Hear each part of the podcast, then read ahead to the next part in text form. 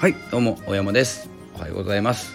今日の朝活ラジオ始めていきたいと思います。今日も、えー、よろしくお願いします、えー、今日のテーマなんですけれども、えー、いつまで違う競技で本気を出しているのかということでお話ししていきたいと思います、えこれはですね、えーと、以前書いたブログからなんですけれども、えーと、お伝えしたいことを自分でも思い出しながら、えー、音起こしですね、えー、文字になっているブログを音で起こしていく。結構ですねお話ししたことを文字起こしするっていうのもあるんですけど、えー、これはですね文字を音に落としていく。自分に、え知らせていくということで、え続けております。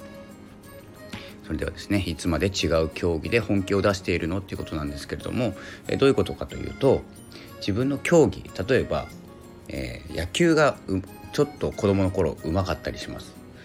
例えばです。野球がうまかったとして本来ですね。えっ、ー、と、まあ、サッカーと野球。分かりやすく言うとサッカーなんとなくできる。野球なんとなくできる。結構ですねどっちでもいいじゃないですか。どっちの道にも進めるんですけど少しですねタイミングが良くて、えー、サッカーの方ですごいいい結果を出せた。時があるとしますこれは能力とか関係なくで例えばそれがイチロー選手だったらサッカーが本当は野球の能力これから開花するのにサッカーがその時うまくいってしまったもんだからサッカーの道に進んでしまったとするとどうなるでしょうかということなんですよ。これが、えーと結構錯覚という言葉を使わせていただくんですけれどもその時ちょっとうまくいった。これビジネスとかでもよくあるんですよ、えー、その部署その役割でちょっとうまくいってしまった。他の人よりもよく見えた。っていうだけでそれが得意というふうにですね結構決められちゃう場合がある。そして自分でも勘違いしてしまう。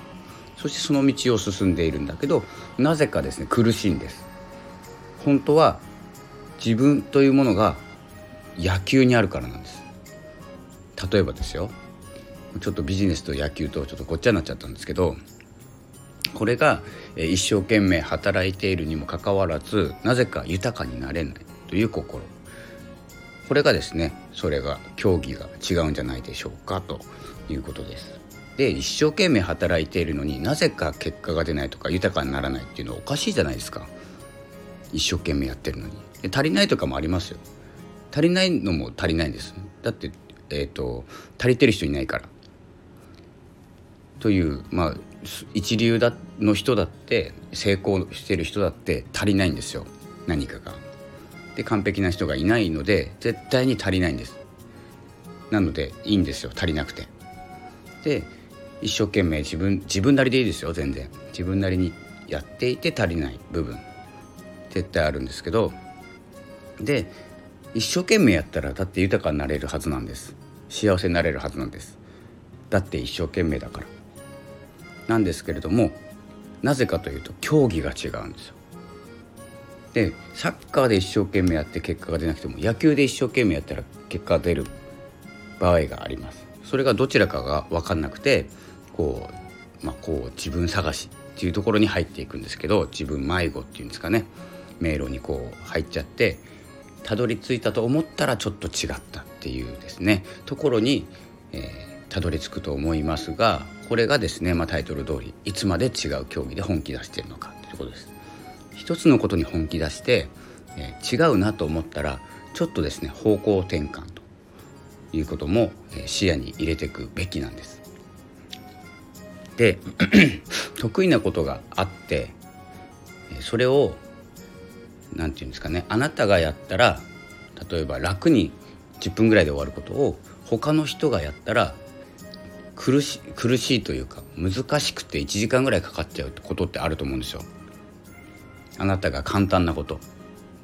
ものすごく簡単でこれぐらい楽勝だなと思ってこなせる量が他の人がすごく時間かかること。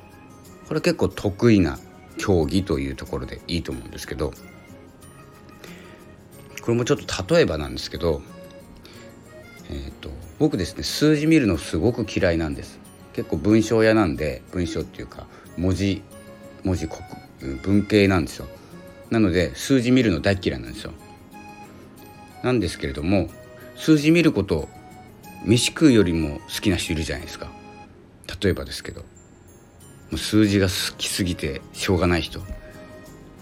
そういう人と例えばなんですけどもう例え話ばっかりなんですけど僕の、えーと、経理の部分をお任せするとすごく早いと思います。僕が3時間ぐらいでやる経理の仕事をその方がやると楽しく短くやっていただけると思います。これが役割分担自分の競技なんですよ。で僕の方は、まあ、人材教育とかえー、っとですね、まあ、えー、っと座学っていうんですかね。そういうことをお伝えしていくという、えー、競技になっています。それがですね分かるまでは一生懸命それを例えばえーと、数字のことを一生懸命僕が学ぶよりも早いんですよねある程度いっちゃえば。ま、初期状態というか学生から社会人に上がった時はがむしゃらにいろんな方向を学ぶ必要があると思います。ただある程度進んでしまった方、えー、結構ですねね年齢は重ねなくていいんですけど、いろんな職業をしていろんな役割を持ってやってみたけどどれなんだろうと思う人はどんどんですねいらない部分を、えーと、省いていく。嫌いなものを省いていく。すると好きなものしか残るはずがないんです。なのでまだわからないっていう人はまだあるんですよ。嫌なことやってんいろいろありますよ。やんなきゃいけないこと。わかるんですけどそれをあの忘れちゃうんですよね。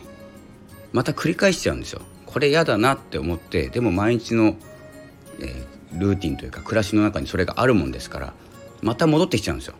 でまた初期状態の量に戻して何だったかな嫌いなことってまたやるんですよね。でその時にもまた嫌なんですよ。でそれの繰り返しで、えー、辛くなってっちゃうんですけどいつまでこれ続くんだろうっていう気持ちが辛いんですよ。なのでノート術。ノート術ですね。嫌いなこと書く。どんなことが嫌いだったか書く。これみかんノート。未来、えー、みかんノートって言って僕が書いてる本なんですけど未来の感情を監査するノート。言ってちょっと当て字も入ってるんですけど未来の感情を監査するっていうことで、えー、毎日の日記なんですよ。日記なんですけど未来の未来は関係ないんですけど感情を、えー、書いていくこと。今の感情未来の感情を書いていくことであの求めている感情といらない感情っていうのがどんどん積み重なっていくんです両方。すると読み返した時にあこのいらない感情ってよく出てくるなっていうのが分かるんです。で得意な感情も分かるんです欲しい感情。だから欲しいって言ったらやっぱり喜ぶとか嬉しいとか最高の気分になれるとか楽しいとから、えー、そんな感じでどんどん出てくるんですけど嫌なことも出てくるんですよ。この生活の中でこれが嫌だなっていうのが積み重なっていく。それを見ているとやめていいもの出てきます。その中で。いらない感情出てきます。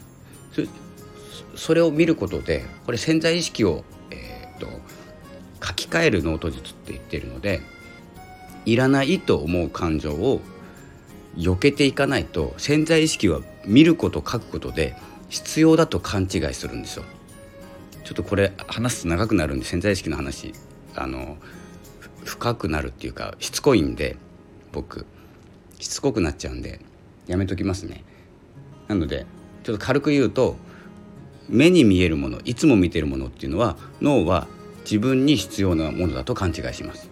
なのでそれを書き続けていたら本当は必要なもんだと思って集めてきちゃうんです。なのであえてそれを書かないとかですね。で欲しい感情をどんどん書いていくんです。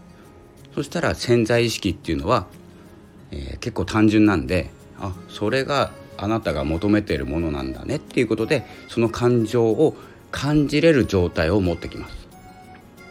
なのでその脳ト術ですね、えー、Kindle の方で販売してますので、えー、買って読んでいただければと思います、そんなような感じで潜在意識を書き換えていくと競技が野球なのかサッカーなのかバレーなのか、ね、バドミントンなのかバドミントンですね。そんな感じでですね自分の競技が分かれていって省いていけるんです。で残ったものがあなたの得意な競技になります、まあ、完璧にはならないと思うんですけど狭められます。で狭めていってまだだなと思ったらまだやってるんです。いらないこと。でこれはですね一生かかります。一生一個にはならないんですけどできるだけすぐに戻れる状態を作っておきましょうということなんですね、まあ、そんなような話です。いつまで違う競技で本気出しているのというですね、えー、ブログの、え、声起こしですね。音起こしをしてみました。でですね、えー、ブログの記事は、え、説明欄に貼っておきますが、え、話している内容は全然違いますということで、えただですねタイトルを言ってちょっと話し始めたらちょっと違うことを話し始めてしまったという結果になってしまいました。それでは、え朝のラジオはこの辺で失礼したいと思います。また後でもう一本ぐらい撮るかもしれませんがよろしくお願いいたします。フォローお待ちしております。さよなら。ありがとうございました。